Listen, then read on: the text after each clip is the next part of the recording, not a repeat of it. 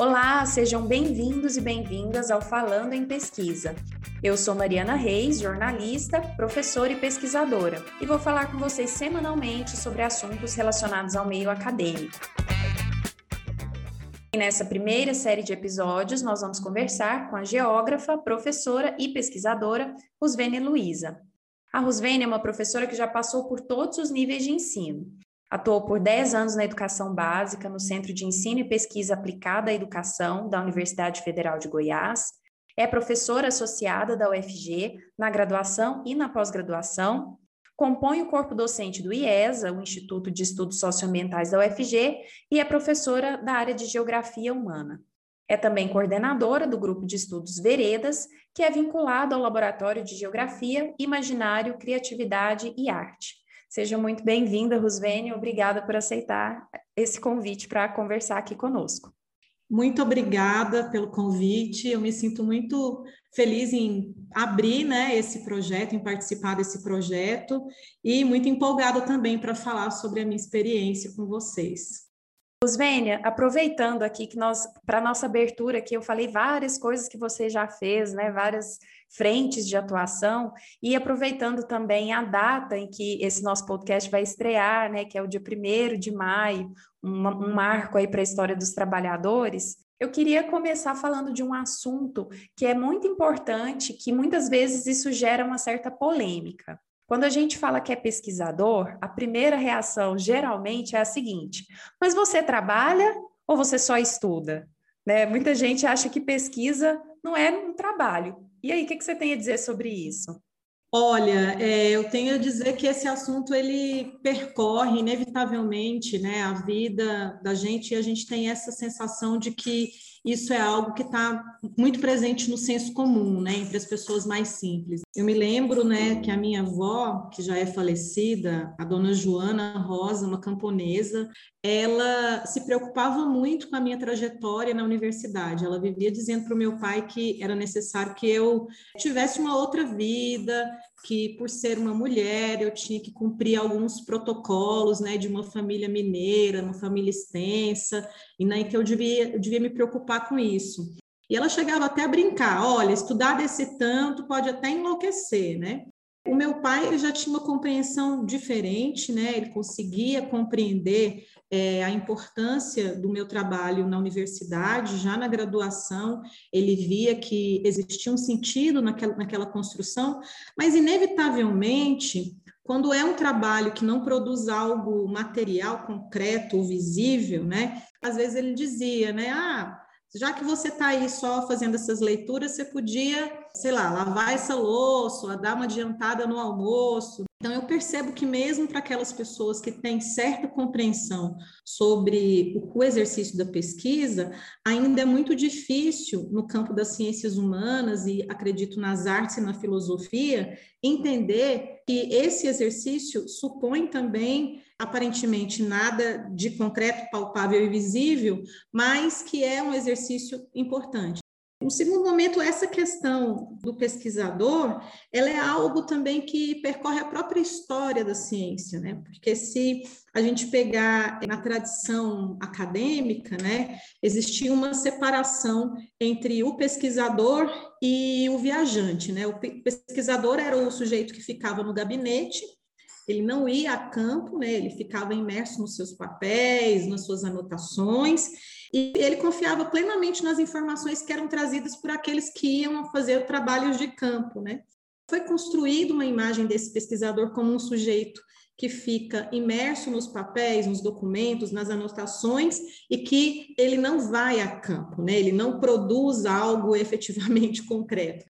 Na verdade, é, é um trabalho muito duro, é um trabalho árduo, é, nós sabemos que é um trabalho que não é um trabalho que é, afeta todas as pessoas, não é todo mundo que se sente afetado por ele. Embora na, no Brasil a gente tenha uma cultura universitária, a universidade parece ser o único e inevitável caminho para as pessoas, mas não é todas as pessoas que têm uma que se deliciam com essa tarefa, porque é uma tarefa, como qualquer trabalho, difícil, árdua, e nem sempre ela é prazerosa o tempo todo. E, Rusvênia, muita gente, assim, tem visto, né, nos últimos anos principalmente, a dificuldade em se viver de pesquisa. Sempre foi difícil, né, mas nos últimos anos, particularmente, tem se agravado a situação, as bolsas são cada vez mais raras, a gente não tem um reajuste das bolsas que seja proporcional à inflação, então são bolsas defasadas, né, que dificultam aí que o estudante viva bem a partir de um, de um salário ali de bolsista. E muitas vezes é necessário conciliar né, o trabalho, o trabalho remunerado em outra, em outra instância com a pesquisa. E aí, qual que é o resultado disso, né, para o estudante e para o resultado dessa pesquisa mesmo? Olha, eu agora estou na experiência né, de ser coordenadora do curso de geografia e eu consigo saber, né, a partir dessa experiência, que tem muitos estudantes que seria impossível a permanência deles na universidade sem uma bolsa de estudos, né? É importante ressaltar que, assim, esse ano, né, assim, em janeiro, é o governo atual, o governo federal, tirou 9 bilhões da ciência e da tecnologia. Então, a gente vive um atual momento em que a ciência, que é aquilo que pode nos salvar desse contexto pandêmico, ao mesmo tempo tem sido cada vez menos valorizada em termos de investimentos, né? Então, retirar 9 bilhões do fomento da ciência e tecnologia, né, a partir de uma lei, né, a lei complementar 177, é algo muito sério, porque nós já demonstramos que nós conseguimos fazer ciência, né, que nós fazemos ciência de qualidade, né? Então, quase que ao mesmo tempo que grandes instituições no mundo, nós produzimos aí a vacina, nós só não estamos produzindo ela na velocidade e na possibilidade que a gente precisa da nossa demanda por uma questão de investimento, de falta de insumos, né? Então, essa é uma questão. Uma outra questão é que a minha experiência como coordenadora de curso me faz saber que muitos estudantes, eles só estão na universidade e só é possível que eles estejam por causa das políticas de permanência. Então, hoje a gente tem um conjunto complexo de políticas de permanência que foram historicamente construídos, mas que vive ameaçado, né? Tanto em relação às bolsas moradia, como a bolsa que é uma bolsa importante, que é a bolsa permanência, ela é uma bolsa no valor atual de 400 reais. Então, essa bolsa tem permitido que muitos estudantes consigam minimamente suprir assim, necessidades quase básicas para permanecer na universidade.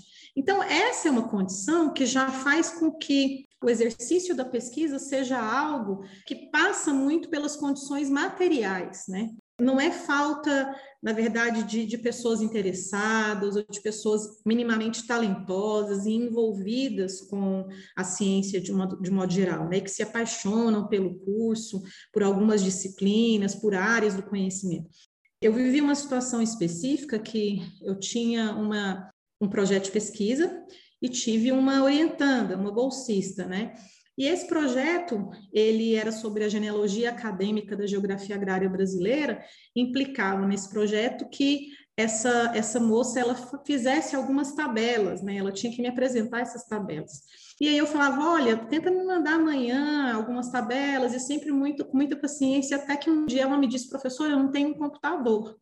Então, assim, as condições para fazer pesquisa, elas são condições que passam Primeiro, pelo que o Bourdieu, o Pierre Bourdieu, que é um autor de referência que eu considero importante, chama e escreve, né, e muitos outros autores que vão nessa mesma esteira, de capital cultural básico. Então, quer dizer, aquele capital cultural com o qual o estudante entra na universidade, que ele é mais ou menos complexo de acordo com a complexidade das experiências de vida, né? Ao mesmo tempo, a gente tem é, o Milton Santos, que é um geógrafo importante, ele dizia que os pobres eles, tinham, eles têm uma capacidade enorme de superação, porque eles detêm de o tempo todo superar condições muito difíceis de vida. Então, eles constituem a partir daí uma matéria de vida muito complexa. Né? Saber como, assim, ter um dinheiro que você tem que ir com ele, almoçar, pegar o ônibus, se deslocar, se virar, comprar um xerox, negociar uma coisa ali aqui, faz com que você constitua uma inteligência que pessoas que às vezes detêm um capital cultural complexo, reconhecem um quadro do Klee, reconhecem uma sinfonia do Beethoven, às vezes não têm. Então, com essa experiência toda, esse indivíduo chega na universidade. Nos cursos de mais alta concorrência, com capital cultural complexo, gente que viaja para vários lugares, que fala mais de uma língua, que, enfim, teve essas possibilidades. E nos cursos de menos concorrência, migrantes, pessoas que moram nas periferias da cidade, que se deslocam e passam por um, dois terminais de ônibus, ou que às vezes saem da universidade e vão trabalhar. E então a gente tem essa diversidade que é muito rica na universidade e que acaba sendo muito rica numa experiência de pesquisa, porque constitui uma matéria de vida importante, essa fusão de experiências, né? No entanto, assim, a gente percebe também que a sagacidade, a capacidade de enxergar determinados assuntos no campo das ciências humanas acaba sendo muito mais sensível nesses alunos que têm essa matéria de vida mais complexa, né? Então, quando a gente vai levantar questões de ordem política ou demandas étnico-raciais, temas que hoje são temas que aparecem, comparecem e tem que comparecer mesmo muito nas pautas das pesquisas, esses alunos eles têm uma capacidade enorme, mas muitas vezes se esbarra nisso, né? Eu lá cobrando a estudante e ela não tinha um computador. É claro que eu fiz uma campanha, conseguimos um notebook, foi feita uma doação para ela, porque também é, isso passa pela minha experiência, né? Pela minha vivência, né? Eu também estive nesse lugar de estudante. Não era possível não me, não me sensibilizar. E uma coisa interessante da gente considerar também, né, Rosvênia, é quando a gente fala da, da, pesquisa em ciências sociais, você falou, a gente não vê, às vezes, o resultado dessas pesquisas de uma forma concreta, ali, um produto material que se pode exibir para a população e justificar um investimento, as bolsas, etc. Mas são pesquisas, são trabalhos que refletem em melhorias em diversos outros níveis e em reflexões muito profundas como essa que você mencionou agora, né? É, eu, eu, gosto de dar sempre um exemplo, né, de, de um caso que eu vivi quando eu estava fazendo doutorado na Universidade de São Paulo. Eu tinha um, um colega, né, um casal de amigos, eles faziam pós-graduação na veterinária, né? E o trabalho do, do Alex, né, que eu chamo de Teco, era uma espécie de descrição do órgão genital masculino do lobo marinho macho. E o trabalho da Thais, pelo que eu me lembro, né, era um trabalho em que ela fazia fisioterapia nos cachorros que tinham uma distrofia muscular. Então, ela coletava sangue das juntas desses animais, fazia fisioterapia e coletava de novo para ver o nível de oxigenação do sangue dessas juntas, né? E um dia a gente conversando aleatoriamente, né? Eu falei assim: ai, gente, mas olha, sinceramente, você fazer um trabalho para descrever um órgão genital masculino de um lobo marinho macho, assim, para que, que, é isso? Para que, que, serve isso? Eu lembro que o doutorado foi é, a mesma coisa, mas a respeito da, do lobo marinho fêmea. E eu me lembro que eu recebi uma resposta que foi muito importante para mim. Ele me disse assim: toda pesquisa é para melhorar a vida das pessoas.